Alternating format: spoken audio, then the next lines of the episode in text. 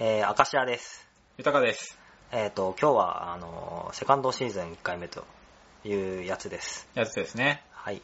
今日はですね、あの、人誘ったんですが、誰も集まんなかったんで、はい二、。人ゲーム会をしました。はい。ちょっと寂しかったね。寂しかったねまあでも充実してたよ。そうね。うん。えっ、と、3本遊びまして、うんえっ、と、ブルームーン、うん。レジェンドと、うんあと、スーエーカーの雪うん。と、あと、なんだっけあれ、ノートルダムノーか。トルダム。で遊びました。ノートルダムだけが二人用じゃないよね。そうね最初のブルームーンとスーエーカーは、二人用ゲームですそうね。ですね。うん。じゃあ最初から、まあ時系列順に話していくか。多分今後このラジオは多分やったゲームとか思い思ってることをただ好きなように話すっていうもう何も、うんうん感じになるのでよろしくお願いします。お願いします。あはい。最初は、えっ、と、ブルームーンですブルームーンねね。あの、くにち先生の TCG うん。的な。的なやつ。なんだろうね、あれ、い数比べ、競りうんみたいな感じで、相手をどんどんどんどん上回っていくと。で、あとテキスト効果がやらないやらで、まあ相手をうまく出し抜いて、ドラゴンをかき集めていくと。そう。まあ俺が初プレイだったんだけそうど、ですねなんかさ俺デッキ、デッキ組むのかと思ったら、あらかじめ種族のデッキは出来上がってるんだね、あれね。そうですね。最初から、はい、組まれてますね。うん。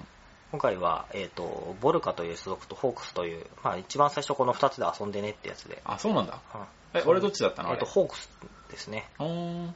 あれは賢者系の、なんかこう、サポートカードとかブースターカードが強い感じの種族。そうでしたね。赤ちゃんさん使ったのはなんかこう火力系だそったうよ、ね。ボルカっていうあの、ひあの族ゲームの火属性と土属性あるんですけど、火属性に特化した種族うん。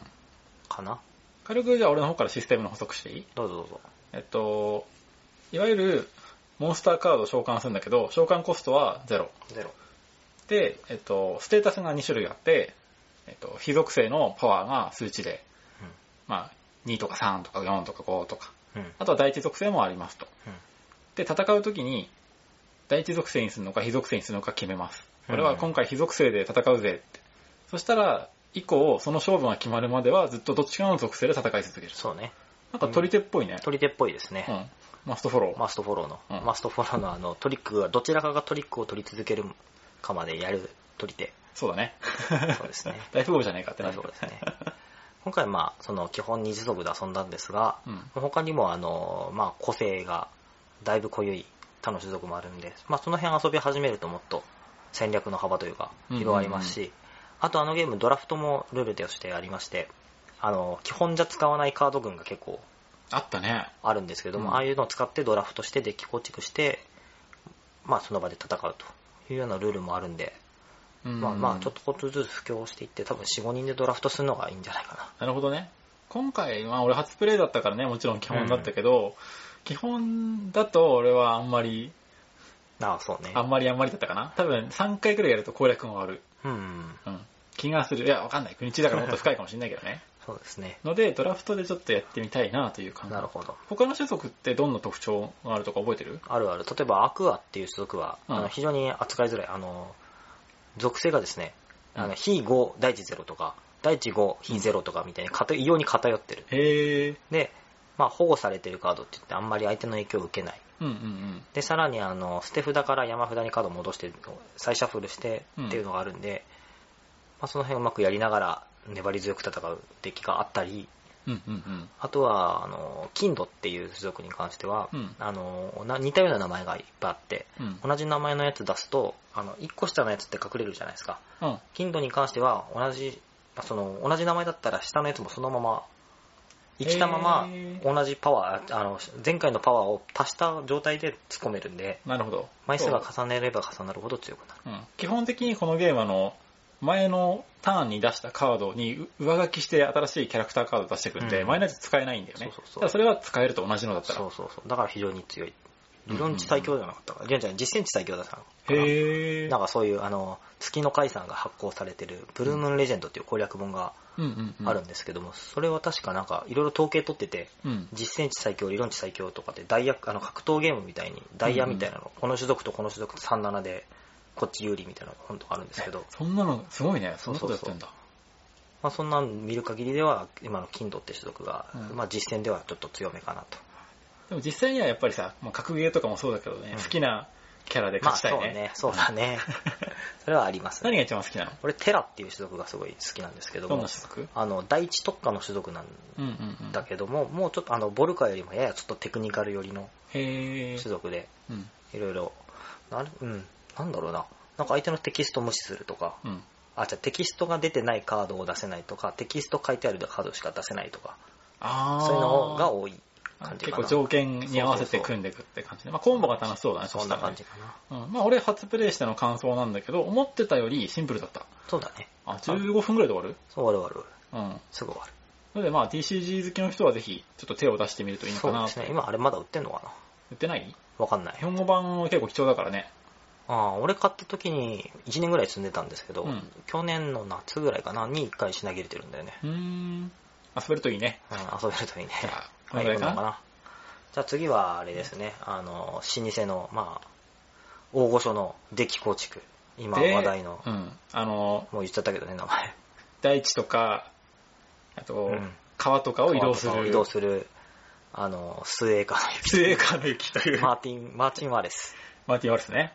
ワレス先生そののデッキ構築。ですね。うあれと、ちょっと時系列がわかんないんだけど、多分ドミニオンが出て、うんで、多分デッキ構築ってメカニクスをん。使ってなんかやろうっていうことで、多分作られたぐらいの年に発売してるはず。あーまあ、よくあの、敵構築のワレス解釈みたいなことをね、そうそう言われてますが、えっと、二人用で、非対称の、まあ、パッと見はウォーゲームだよそうね。そうだね。あれ、うんボーゲームっぽかったですね。実際の地名がいっぱいマップに書いてて、うんそこにこうカード使って攻め込んでいくと。うん。うん。ただ、メカニクス的にはまあ非常にユーロでしたユねー。ロでしたね。うんまあ、普通のデッキ、普通って言ったら変だけど、うんまあ、ドミニオンっぽかったね。うんただ、サプライが各々で分かれてたり、そうそうそうそう。まあ共通のもあったけどね共通のもちょっとあるけどね。で、まず最初の感想なんだけど、うんもうねわかりづら分い。かりづらいね。もう何をやっていいのかも分かんないし、 1時間ぐらいかけてかい、ね、解読したよね。そうね、ルールがちょっと分かりづらかった。我々俺のリストも悪かったんだけど。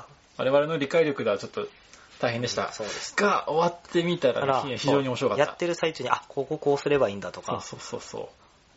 こここう埋めていったら、ここもう、なんだろう、 戦争できなくなるね、みたいな話。説明下手か。そうね。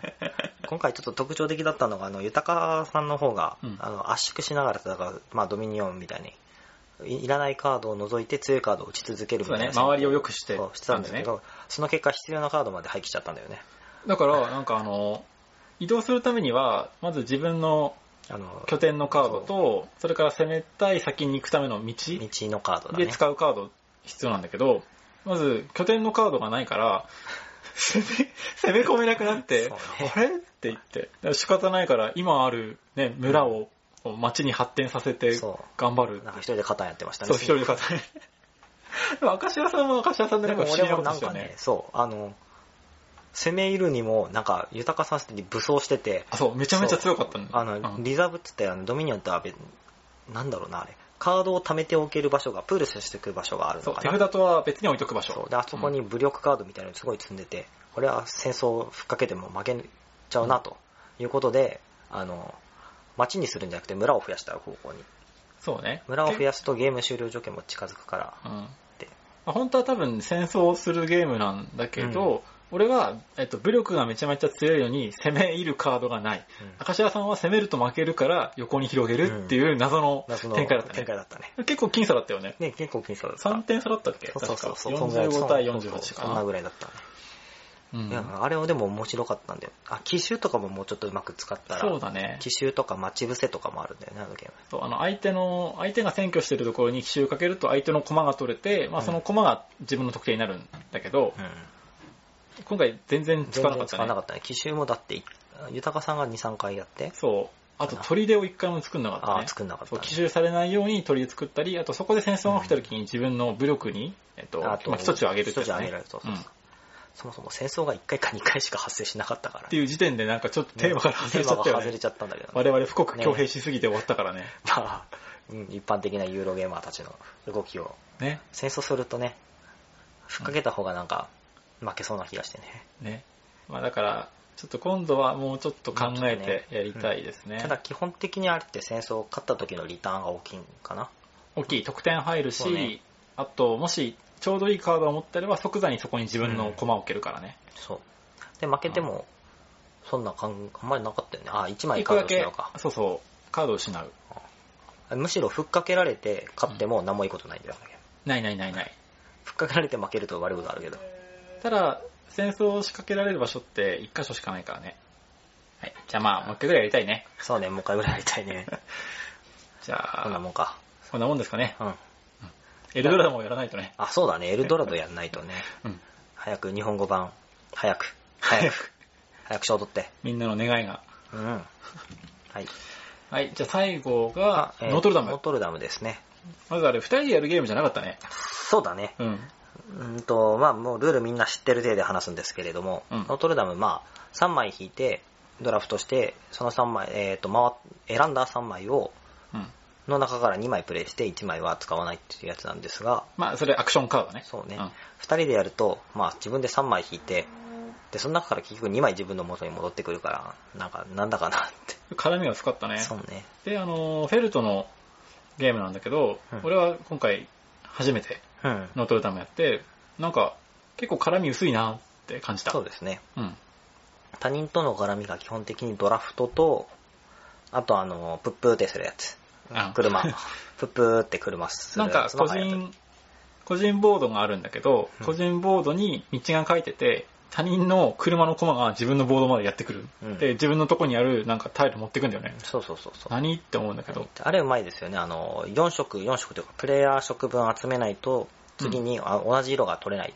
そうそう。だから、いろんなボードを巡んなきゃいけないね、ワールドツアーしなきゃいけない。そうそうそうそうそう。あれはあれは面白かったそう。早撮りだしね。そうね。あ、だから、だからあそこの早撮りと、あとは真ん中のそうね。ノートルダムアクション。そうで、えっ、と、ラウンドごとにそこに置いてあるコマのでマジョリティそう争い。そう。まあでもあそこはほら、あのーなんだろう、上限が決ま上限というかうん枠が決まってて、まあうんそこに何人入るかだから、一人だけで生かしちゃまずいけど、いっぱい行ったらいっぱい行ったで美味しくなくなる。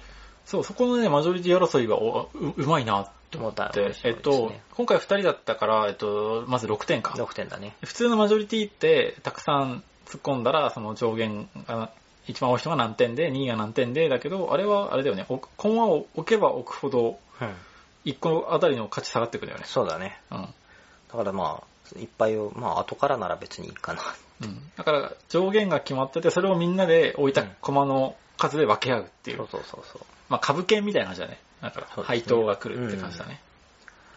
あとあのゲーム面白いところは、どこでしょうね。ネズミ管理じゃないです か。ネズミと、あと駒の管理じゃないそうねあ、でもお金もそうか。てかまあフェルトだからいっぱいあるんだけそうそうそうどお。金もなんか足りなくなるし、でも毎ターン1金残しとかないとほら、寄付金が、寄付金というか、そうねあ。のーこう人のアクションが取れなくなるから。まず駒、自分の手駒を持ってないと、それがワーカーだから配置してアクションがね打。てなくなるね。そうそうそうそう。なので、駒はまあ常に持っておきたいよと。持っておきたいよねっていうのがありつうつん、それからお金は、えっと、ラウンドの最後に、えっとな、んか人物カードが3枚くらい出てて、 1金払うとそこの能力が使えるんだよそね。うそうそう。つまりなんで毎ターン持ってないとそう、1金は欲しい、残しておきたい。しかも結構強い能力が多いかそうねらね、。強かったから。で、お金も大事だよそうとそう。あとは、えっと、ネネズズミ。ミだね。毎ターン下にその人物カードの下にネズミのが書かれてて、まあ、めくられるのがランダムだから、毎ターン大体2匹から、今回最大で7 7匹匹だあっったたよよねね。。うん。ぐらいが突っ込んでくるので、で、えっ、と、ネズミある一定の9以上か、9以上まで増えちゃうと、まあ、病気が流行って、勝利点を失って、うんで、あの、自分のボードに置いてるキューブが1人失われると。そう。えっと、ネズミのステータスのうん管理があって、まあ、それずっと残り続けるからねう。ん。で、アクションで駆除できるんだけど、まあ、今回ネズミ来ねえだろうとかね。うん。あとは、やばい、今ネズミ駆除しなきゃって思っても、ドラフトでそのカード来るかどうかは分かんないし、来ないしね。だからお金も大事だし、クマも大事だし、ネズミ管理も大事だし、のがやっぱ悩ましいね。悩ましいね。フェルトでしたね。そうですね。 あれ割とあの、残ってるカード、これとこれが残ってるから、うんこのノートルダムは今日はススルーしていいなとか、あ、そっかそっか。この後まだ多分ネズミ駆除のあうのん、病院1枚に残ってるはずだから、それ1枚目にピックするから今日はいいかなみたいなうんのがちょっと徐々に見えてくるのがね、非常に面白い。なるほどね。1回目だったからそこまでカウンティングしてなかったけど、あー確かにそう。そうだね。そう普通だったら同じデッキで1人1回アクションだけど、うんそれをドラフトすることによって偏りが出てくる。そうそうそでみんなの特徴が出てくるっていうのがう。面白い。う良かったですね。あと、そうね。あとあれ、アクションも結構、序盤これ、プップーがいるけど、車がいるけど、後半あんまりいなかいらなかったり。まあ、早撮りだからね、なくなってで、るし。後半は後半であの、勝利点マークの、うん。ダイレクトで点が入ってくるやつが強かったり。っうんうん。ていう感じで、こうなんか欲しい、やっぱみんな欲しいアクションがこうみんな集中するからさ。そうだね、序盤、中盤、終盤でやりたいアクションが変わるから、まあ、ドラフトのカードの価値が変わるんだよね。指針がすごい立てやすい。うんうんうんうんうん。もう花から車俺いいやとかできるからね。確かに。そちのょ辺っとがね。、今度は、うん、4人うん、 4人だな。 4人でやりた4い。人か3人が面白いと思います。うん。で、やりましょう。やりましょう。まあ、今日はこのぐらいですかねこ。んなもんかねはい。じゃあ、セカンドシーズンじゃあ、1かも本しれな目い。ね。こんな感じでやっていきますんでね。またね。うん。うん。終わりです。 下手か。。終わりですはい。じゃあ、またねー。はーい。